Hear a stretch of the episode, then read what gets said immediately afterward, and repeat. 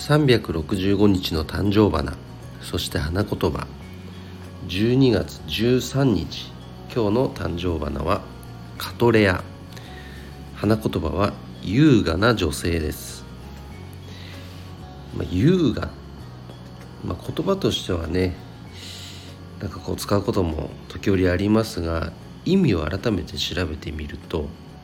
まあ、上品で美しい様とかね。しとやかで気品があることなんて書いてありますが、まあ、そう立ち振る舞う元にあるっていうの元にあるのはやはりその考え方ですよね。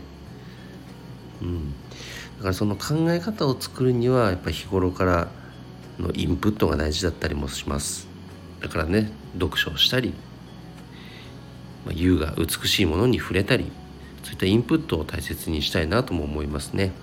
今日は日曜日ですからそんなねインプットも意識した一日にしたいと思いますはい、えー、それでは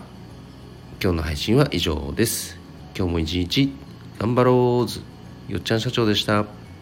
バイバイ。